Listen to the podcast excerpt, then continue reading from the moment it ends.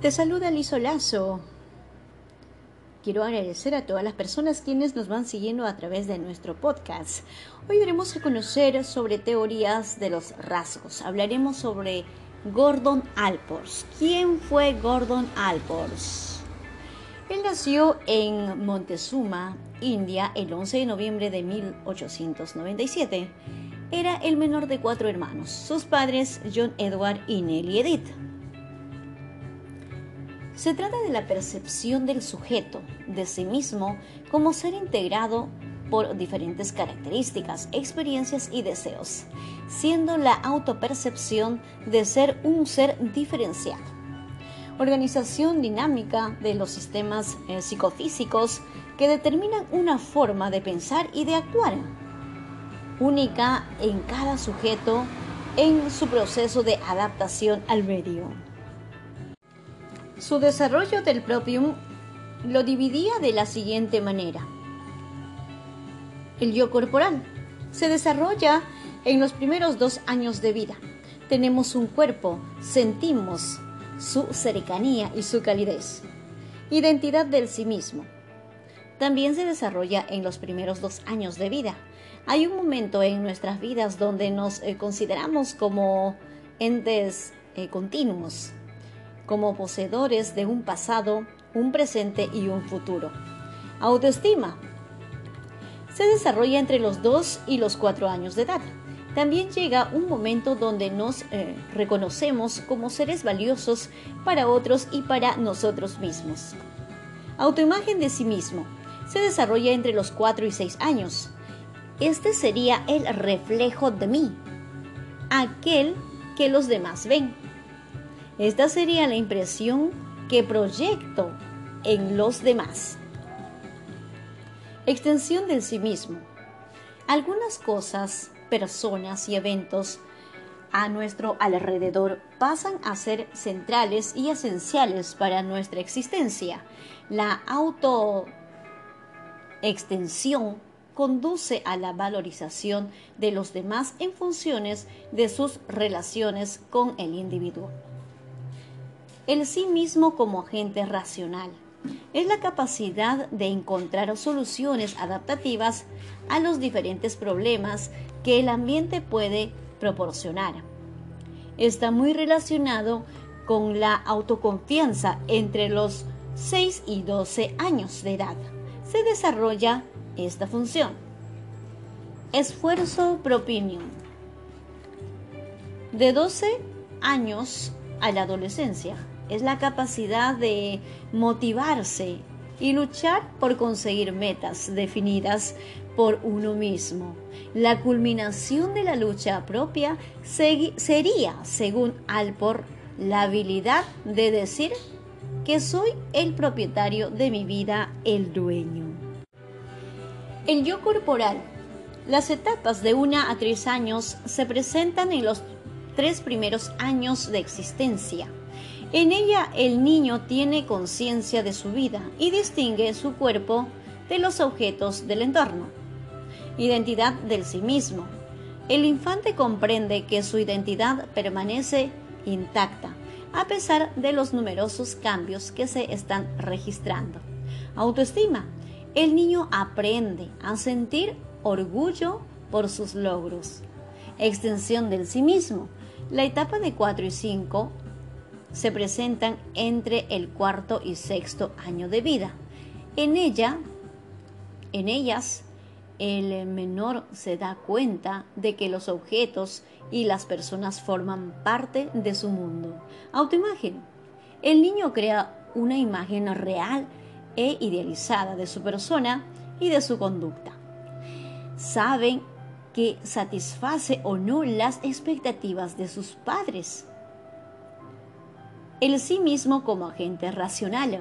La etapa de 6 se presenta entre los 6 y los 12 años. El chico empieza a aplicar la razón y la lógica a la solución de los problemas cotidianos. Esfuerzo de propio. La etapa de 7 se presenta en la adolescencia. El joven empieza a formular, formular planes y metas de largo plazo Edad adulta. El adulto maduro normal desarrolla una autonomía funcional que no depende de los motivos de la niñez. Funciona racionalmente en el presente, creando su propio estilo de vida y forma consciente. Teoría de los rasgos.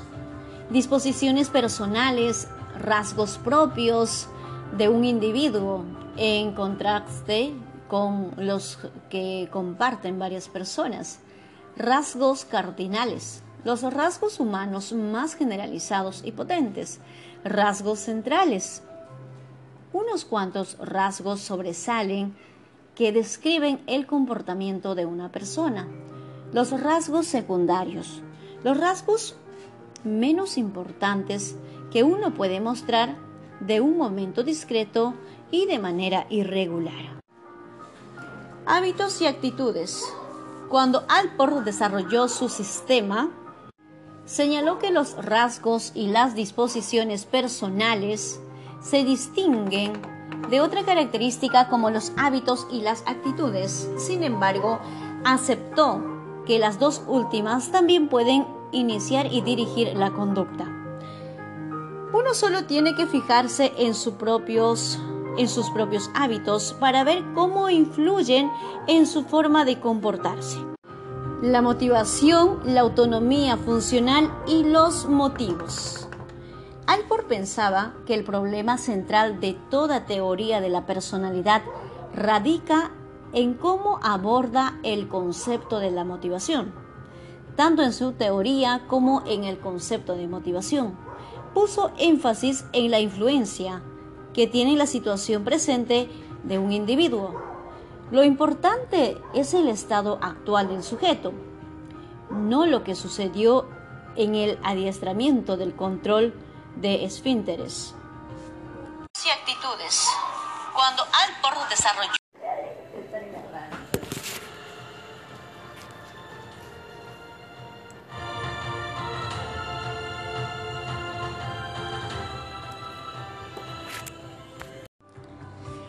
Te saluda Lizo Lazo.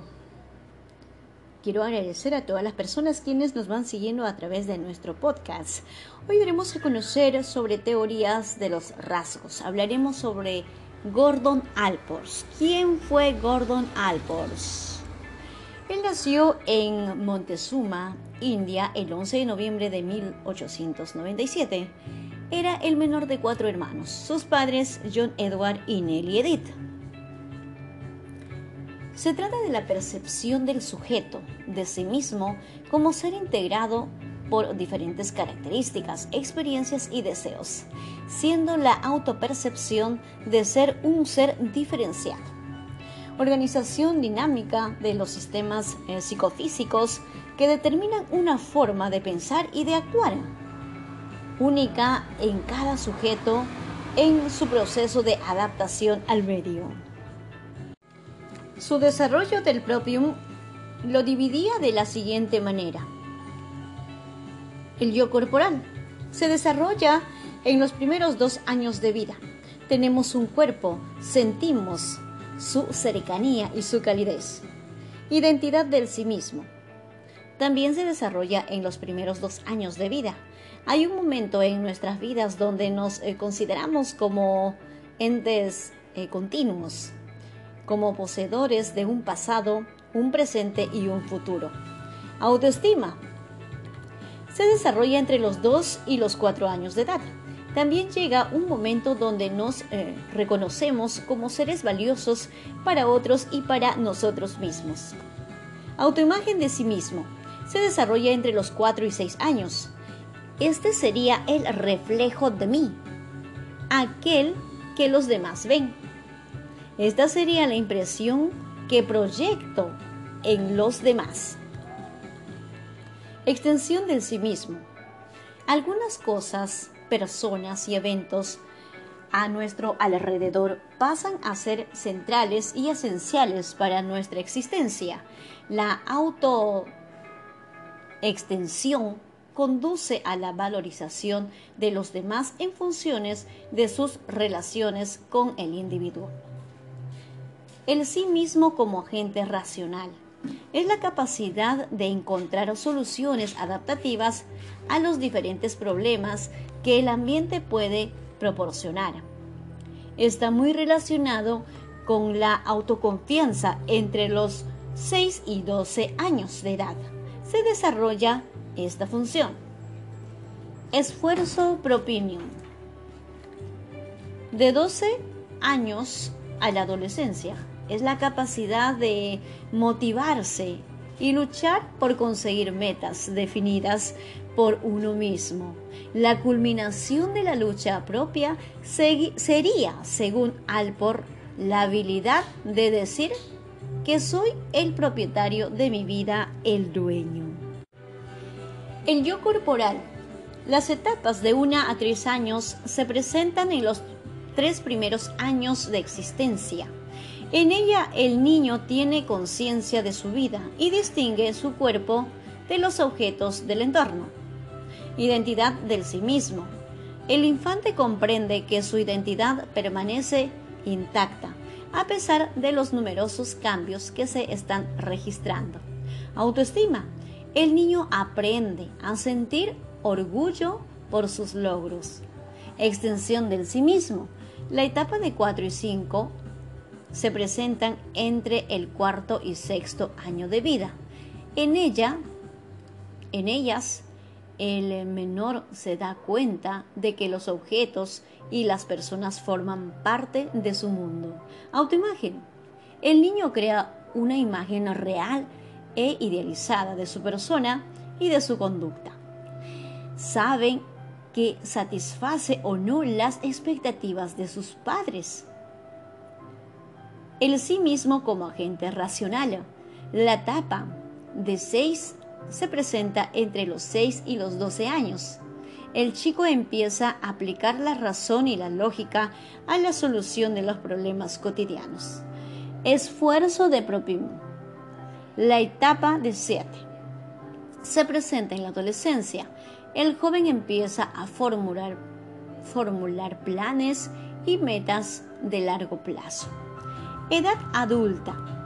El adulto maduro normal desarrolla una autonomía funcional que no depende de los motivos de la niñez. Funciona racionalmente en el presente, creando su propio estilo de vida y forma consciente. Teoría de los rasgos disposiciones personales, rasgos propios de un individuo en contraste con los que comparten varias personas. Rasgos cardinales, los rasgos humanos más generalizados y potentes. Rasgos centrales. Unos cuantos rasgos sobresalen que describen el comportamiento de una persona. Los rasgos secundarios. Los rasgos menos importantes que uno puede mostrar de un momento discreto y de manera irregular. Hábitos y actitudes. Cuando Alport desarrolló su sistema, señaló que los rasgos y las disposiciones personales se distinguen de otra característica como los hábitos y las actitudes. Sin embargo, aceptó que las dos últimas también pueden iniciar y dirigir la conducta. Uno solo tiene que fijarse en, sus propios, en sus propios hábitos para ver cómo influyen en su forma de comportarse. La motivación, la autonomía funcional y los motivos. Alport pensaba que el problema central de toda teoría de la personalidad radica en cómo aborda el concepto de la motivación tanto en su teoría como en el concepto de motivación. Puso énfasis en la influencia que tiene la situación presente de un individuo. Lo importante es el estado actual del sujeto, no lo que sucedió en el adiestramiento del control de esfínteres. Y actitudes. Cuando Alport desarrolló. Continuando con la teoría de rasgos de Gordon Alport, Vamos a hablar un poco de la motivación, la autonomía funcional de los motivos. Alport pensaba que el problema central de toda teoría de la personalidad radica en cómo aborda el concepto de la motivación, tanto en su teoría como en el concepto de motivación. Puso énfasis en la influencia que tiene la situación presente de un individuo. Lo importante es el estado actual del sujeto, no lo que sucedió en el adiestramiento del control de esfínteres, en la instrucción escolar o en alguna otra crisis de la niñez. Lo que ocurrió en el pasado es exactamente eso, pasado.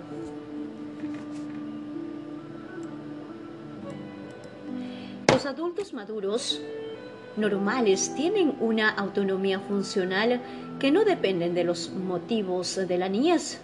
Funcionan racionalmente en el presente y crean su propio estilo de vida de forma consciente.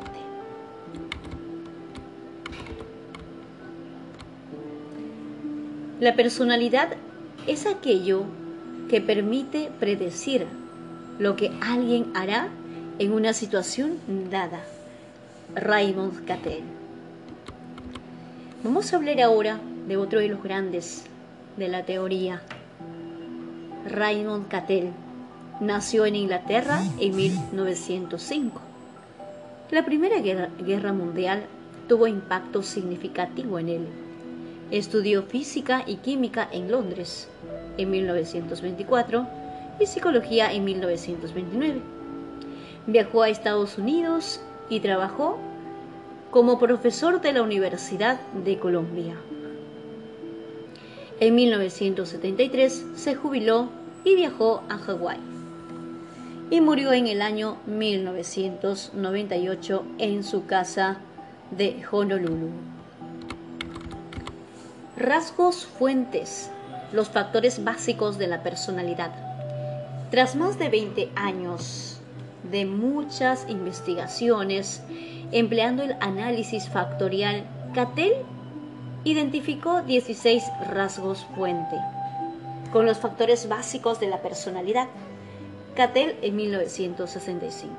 Estos factores se conocen más por la forma en que se suelen usar en una prueba objetiva de la personalidad llamada cuestionario de los 16 factores de la personalidad.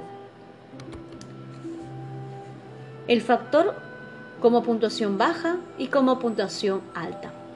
A. Reservado, distante, retraído. En el punto alto, en la puntuación alta, sociable, afectuoso, de trato fácil. B. Con puntuación baja, pocos inteligentes, C. Poca fuerza del yo irritable con menor estabilidad emocional. E. Sumisos, obedientes, dóciles, inseguros, apacibles. F. Serios, sobrios, deprimidos. G. Oportunistas, super yo, débil. H. Tímido, reservados, distantes, comedidos y inflexibles, seguros de sí mismo, exigentes. L. Confiados, comprensivos, condescendientes. M. Prácticos, detallistas. N. Francos, ingenuos, sencillos. O. Seguros de sí mismo, complacientes. Q. Q1 Conversadores con valores tradicionales no les gusta el cambio. Q2.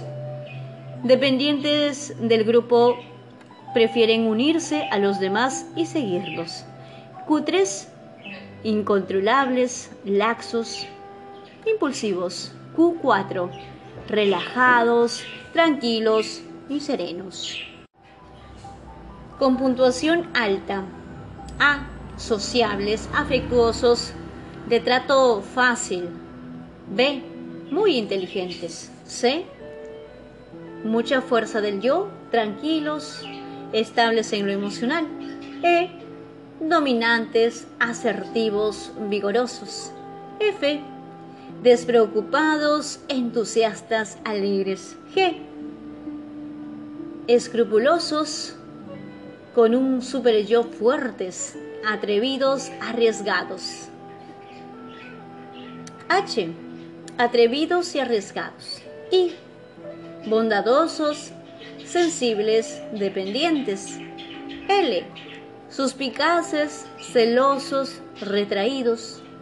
M. Creativos, distraídos. N. Astutos, mundanos, perspicaces o aprensibles, inseguros, propensos al autorreproche. Q1. Radicales, liberales, experimentadores, aceptan el cambio. Q2. Autosuficientes, ingeniosos, independientes. Q3. Controlados, compulsivos, exigentes. Q4. Tensos, impulsivos, irritables. Ergios y sentimientos. El término ergio previene, proviene del griego ergón, que significa trabajo o energía.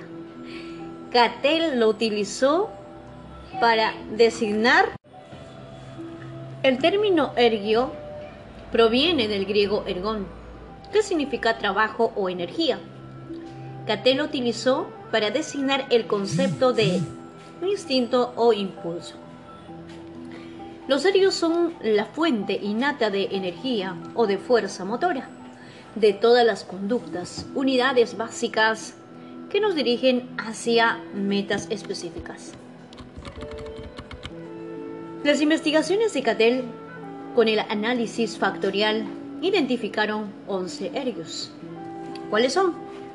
Ira, atractivos, curiosidad, repugnancia, sociabilidad, hambre, protección, seguridad, autoafirmación, sucesión, sexo. Etapas del desarrollo de la personalidad. Etapa, infancia. Nacimiento, 6. Desde el nacimiento hasta los 6 años. Destete, control de esfínteres, formación del yo, super yo y actitudes sociales. Niñez, de 6 a 14 años. Independencia de los padres e identificación con coetáneos. Adolescentes de 14 a 23 años. Conflictivos, relativos a la independencia, a la autoafirmación y al sexo. Madurez de 23 a 50 años. Su desarrollo. Satisfacción con la carrera, el matrimonio y la familia. Madurez tardía, de 50 a 65 años. Cambios eh, de la personalidad ante circunstancias físicas y sociales. Vejez, a los 65 años a más. Ajuste ante la pérdida de amigos, de la carrera y del estatus. La adolescencia puede ser una etapa estresante del desarrollo. En los últimos años de la edad madura, cuando los hijos se han independizado, muchas veces se vuelven a examinar los valores de vida.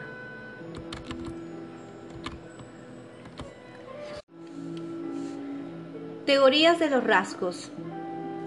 Hans Eysen. Tipos de personalidad. Hans Jürgen Eysen fue un psicólogo inglés de origen alemán, especializado en el estudio de la personalidad. Eysen nació en Berlín y emigró a Inglaterra en 1934. Después de que Adolfo Hitler llegó al poder en Alemania, pensaba estudiar física en la Universidad de Londres, pero le dijeron que no contaba con la formación adecuada necesaria. Jürgen Heisen, en su larga y productiva carrera publicó 79 libros, entre ellos algunos para el público en general, y 1097 artículos en revistas. Cuando murió, era el psicólogo citado con mayor frecuencia en el mundo. Diseñó varios instrumentos para evaluar la personalidad. El inventario de Eisen de la personalidad, el indicador Eisen de la personalidad, el cuestionario Maudsley médico y el inventario de la personalidad. Su obra ha sido decisiva para aprobar el papel de la herencia en la descripción de la personalidad. Las dimensiones de la personalidad. Heisen pasó la mayor parte de su carrera profesional en el Hospital Maudsley y en el Instituto de Psiquiatría de la Universidad de Londres, efectuando investigaciones sobre la medición de la personalidad. Coincidía con Cattell en que están en que ésta se compone de rasgos o factores derivados por medios de análisis factorial. Sin embargo, criticó el método de la investigación de Cattell en razón de la posible subjetividad de la teoría y de la dificultad. Para reproducir los resultados que éste obtuvo, las dimensiones de la personalidad, el resultado de su esfuerzo es una teoría de la personalidad basada en tres dimensiones.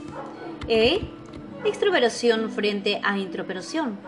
N, neurotismo, neuroticismo frente a estabilidad emocional. P, psicoticismo frente a control de impulsos o funcionamiento del superyo. Rasgos de dimensiones y de personalidad según Eisen. Extroversión, introversión. Sociable, vivaz, activo, asertivo, busca la busca buscador de sensaciones, despreocupado, dominante, arriesgado. Neuroticismo, estabilidad emocional. Ansioso, depresivo, con sentimientos de culpa, baja autoestima, tenso, irracional, tímido, malhumorado. Psicotismo, control de impulsos. Agresivo, frío, egocéntrico, impersonal, impulsivo, antisocial, creativo, inflexible. Extroversión. Los extrovertidos se orientan al mundo exterior, prefieren la compañía de otras personas, tienden a ser sociables, comunicativos, activos, impulsivos, asertivos y dominantes. Además buscan excitación y estimulación. Los extrovertidos necesitan de una mayor intensidad de los estímulos para aprender y por lo tanto serían menos condicionales de los introvertidos, quienes presentan en cambio alto niveles de actividad cortical. Baja activación cortical, buscan generar experiencias excitantes para elevar su bajo nivel de aurosal. Neuroticismo. Eisen surgió Eisen sugirió que el neuroticismo se hereda en gran medida, o sea, en que es producto de la genética más que del aprendizaje o la experiencia. Se manifiesta en características biológicas y conductuales diferentes de las que muestran la persona que se encuentran en el extremo de la estabilidad emocional de esta dimensión.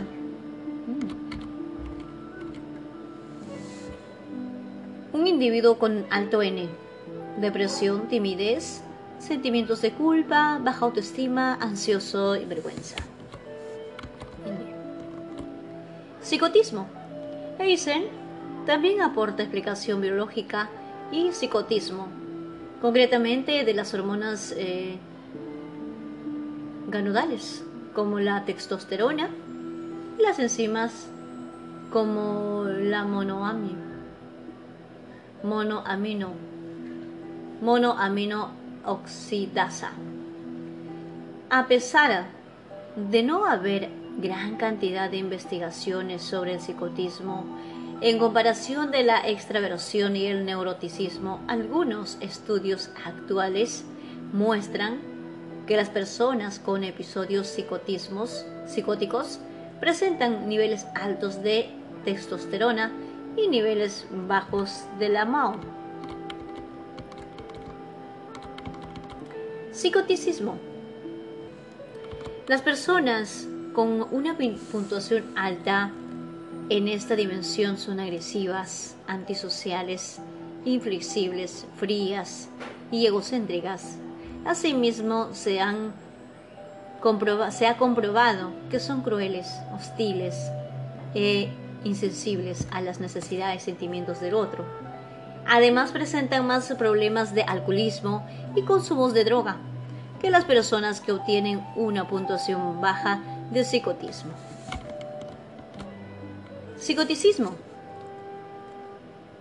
Por paradójico que parezca, quienes registran una puntuación alta de psicotismo también son sumamente creativos. Los resultados de investigaciones tienden a sugerir un importante componente genético. No obstante, también se han visto que estos sujetos tienen, tenían padres más autoritarios y controladores que eh, quienes obtuvieron una puntuación baja de psicotismo, lo cual indicaría la influencia del entorno de la niñez.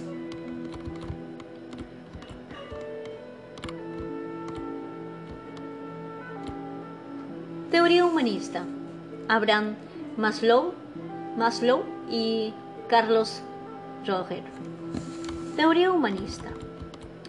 Surgió como una concepción propia de la propia mitad del siglo XX en Estados Unidos, sometido a influencias de tres tipos, social, cultural, filosóficas y propiamente psicológicas de las aportaciones de sus principales.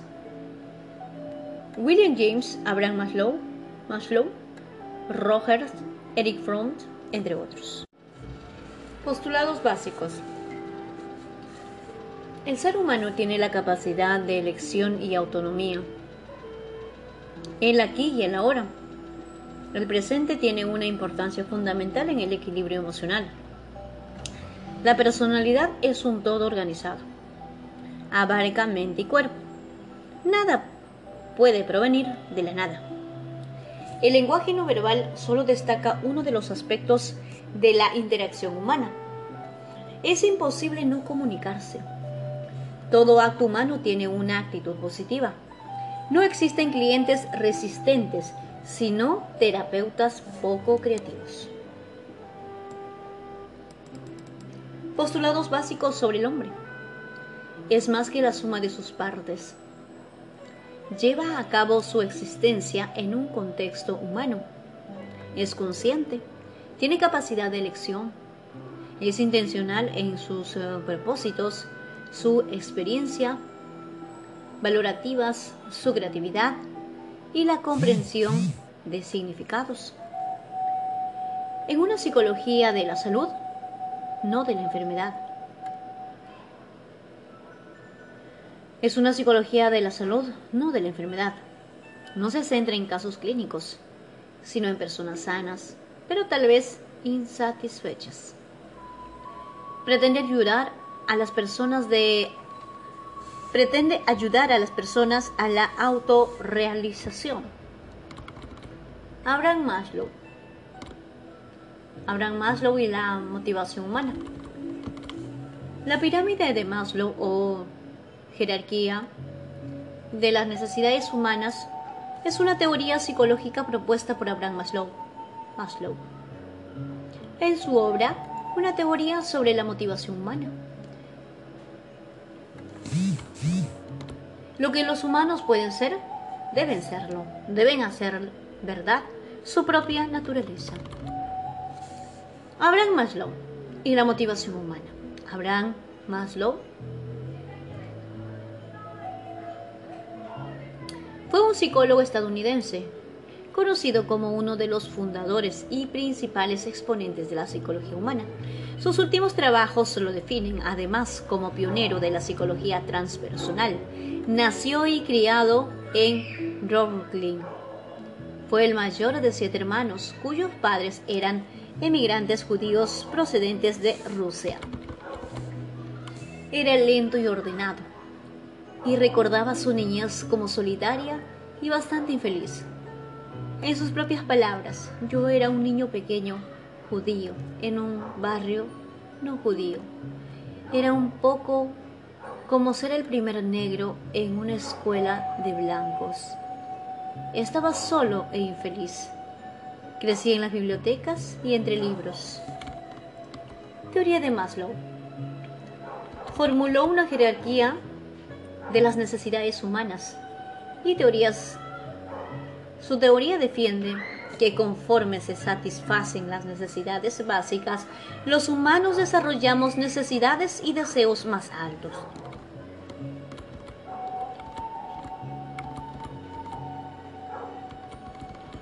Las características de las necesidades. Necesidades fisiológicas, necesidades de seguridad, seguridad, orden y estabilidad, necesidad de amor y pertenencia, necesidad de estima de uno mismo y de los demás, necesidad de autorrealización, las básicas y el crecimiento. Entre más abajo se encuentre la necesidad en la jerarquía, mayor es su fuerza, potencia y prioridad. Las necesidades superiores son más débiles. Las necesidades superiores aparecen en la vida. Las fisiológicas y de seguridad surgen en la infancia. Las de pertenencia y estimas aparecen en la adolescencia. La de autorrealización solo emerge a la mitad de la vida. Características de las necesidades. Aunque las necesidades superiores son menos necesarias para la supervivencia, contribuyen a la supervivencia y al crecimiento. Por esta razón, Maslow las dominó, las denominó necesidades de crecimiento o del ser. La gratificación de las necesidades superiores demanda mejores circunstancias externas, sociales, económicas y políticas. Una eh, necesidad no tiene que satisfacerse a plenitud ante, antes de que las siguientes necesidades de las jerárquica, jerárquica adquiriera importancia. Necesidades fisiológicas o biológicas. Son necesidades fisiológicas básicas para mantener la homeostasis. Dentro de esta Dentro de estas se incluyen necesidad de respirar, necesidad de beber agua, necesidad de dormir, necesidad de regular la homeostasis, ausencia de enfermedad, necesidad de comer, necesidad de liberar desechos corporales, necesidad de sexualidad. Cuando estas no están cubiertas de manera adecuada, la persona dirige casi todas sus energías a satisfacerlas. Necesidades de seguridad surgen de la necesidad de que la persona se sienta segura y protegida. Dentro de las necesidades de seguridad se encuentran seguridad física, seguridad de empleo, seguridad de ingresos y recursos, seguridad moral y fisiológica, seguridad familiar, seguridad de salud, seguridad contra el crimen de la propia de la propiedad personal. Cuando las necesidades fisiológicas son satisfechas, entonces el ser humano se vuelve hacia las necesidades de seguridad. La seguridad se convierte en el objetivo de principal prioridad sobre otros. La necesidad de pertenencia y amor están relacionadas con el desarrollo afectivo del individuo. Son las necesidades de asociación, participación y aceptación. Entre estas se encuentran la amistad, el afecto y el amor.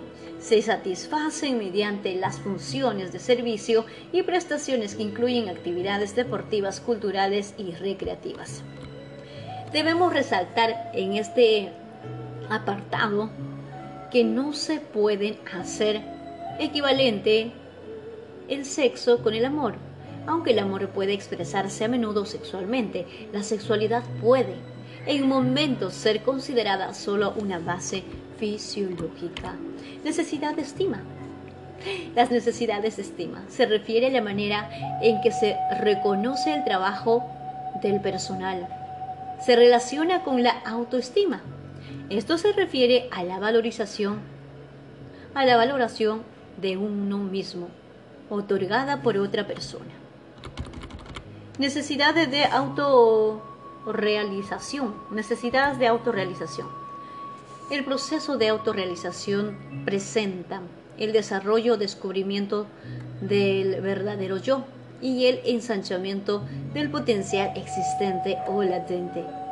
Es un procesamiento activo, dinámico, que opera toda la vida y que se da solo a la, en la persona adulta.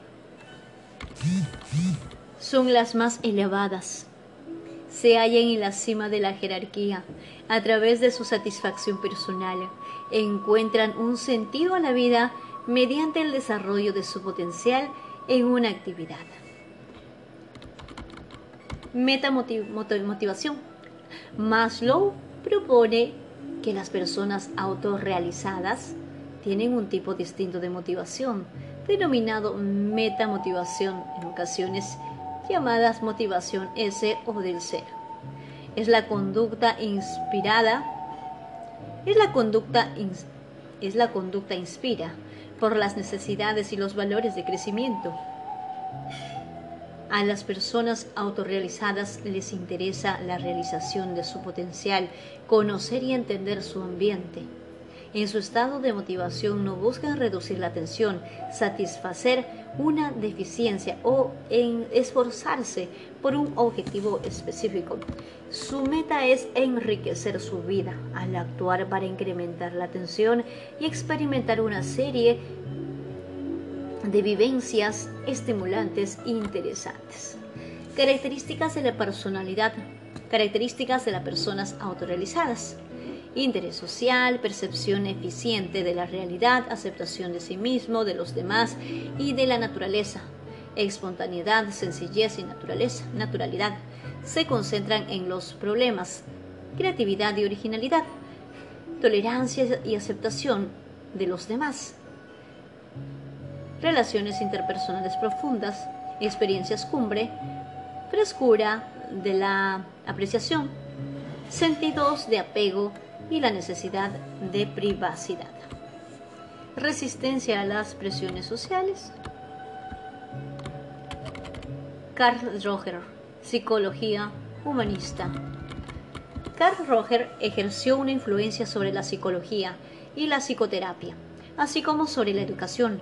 A lo largo de su vida profesional no solo extendió la psicoterapia individual y terapia de grupos, sino también en los sistemas educativos, sociales y gubernamentales. La conducta del hombre racional alcanza el objetivo que se plantea con el orden y sutilezas de gran complejidad. La naturaleza básica del ser humano es constructiva, constructiva y digna de confianza cuando funciona libremente. Su bibliografía. En el cuarto, es el cuarto de los seis hermanos, nació el 8 de febrero de 1902. Desde el segundo año en la Universidad de Wisconsin, inició sus estudios sacerdotales. En 1922 viajó a China para asistir a, a la conferencia de la Federación Mundial de Estudiantes Cristianos en Beijing. Posteriormente decidió terminar sus estudios de psicología en el eh, College, College Universidad de Colombia en 1929 y 1939 mientras vivía en Rochester. Eh, la forma en que Roger entendía el proceso de la psicoterapia atravesó por el cambio significativo sustituyendo el método prescriptivo y formal para llamarlos terapia central de la persona. Tras dividir sus intereses durante varios años, Roger terminó combinando su trabajo de grupo y sus estudios sobre innovación educativa. Roger dirigió el Centro de Estudios de la persona hasta su muerte en 1987 a los 85 años de edad aplicando sus ideas situaciones políticas y organizando talleres dedicados a la resolución de conflictos y a la diplomacia ciudadana en Sudamérica, Australia y ex Unión Soviética. Justo el día de su muerte le llegó una carta en la que se notificaba su nominación al Premio Nobel de la Paz, representando una excelente culminación a lo largo de su trayectoria. Esfera de la experiencia. Única en cada individuo que contiene todo lo que sucede dentro de la envoltura del organismo. Es selectiva, subjetiva e incompleta. Esta, subjetiva, esta, está sujeta a limitaciones tanto de tipo psicológico como biológico. El self como proceso. Dentro de la esfera de la experiencia se encuentra el self, una entidad inestable, inmutable. El self o el centro de uno mismo es la forma en que las personas nos entendemos. El self de, el self de Roger es un proceso, un sistema que por definición cambia constantemente. Self ideal es el concepto de sí mismo que el individuo anhela y cual asigna un valor superior. El self ideal puede convertirse en un obstáculo para la salud personal cuando difiere en gran medida del self real. Tendencia a la autorrealización forma parte de la naturaleza humana, es parte del proceso de todos los seres vivos, es el impulso que se aprecia en todas las formas de vida orgánica y humana. Y humana. Poder personal. Se ejerce el poder de tomar, de tomar decisiones. Es la dimensión social del método central de la persona. Dentro de sí mismo el individuo cuenta con vastos recursos para entenderse, para modificar el concepto de sí mismo, así como sus actitudes y la dirección de su conducta. Congruencia e incongruencia. Congruencia es el grado de equilibrio que impera entre las experiencias, la comunicación y la conciencia. La incongruencia ocurre cuando hay diferencia entre la conciencia, la experiencia y la comunicación. La terapia central de la persona, actitudes básicas, la empatía, la congruencia, aceptación, positiva incondicional, teoría, considera la salud mental como la progresión normal de la vida y entiende la enfermedad mental, la criminalidad y otros problemas humanos como distorsiones en tendencia natural. Enuncia una sola fuerza de vida que llama la tendencia actualizante, que es una motivación innata presente en toda forma de vida dirigida a desarrollar sus potencialidades. Roger nos dice que los organismos saben lo que, lo que es bueno para ellos. A esto le llaman valor organísmico. Roger agrupa bajo el nombre de visión positiva cuestiones con el amor, afecto, atención, crianza y demás. Nuestra sociedad también nos reconduce a sus condiciones de valía. Teoría centrada en la personalidad, a los seres humanos nos motiva un proceso dirigido al crecimiento, tendencia de la realización, tendencia direccional a lo largo de la vida, impulsos a extenderse, desarrollarse y madurar. El proceso de valorización orgánica se produce cuando una persona está en contacto con la experiencia interna. Eso produce el crecimiento de manera inherente. Las fuerzas sociales pueden ocasionar que una persona pierda el contacto con los procesos internos del crecimiento. Se desconfía de los sentimientos internos porque se reitera que son malos.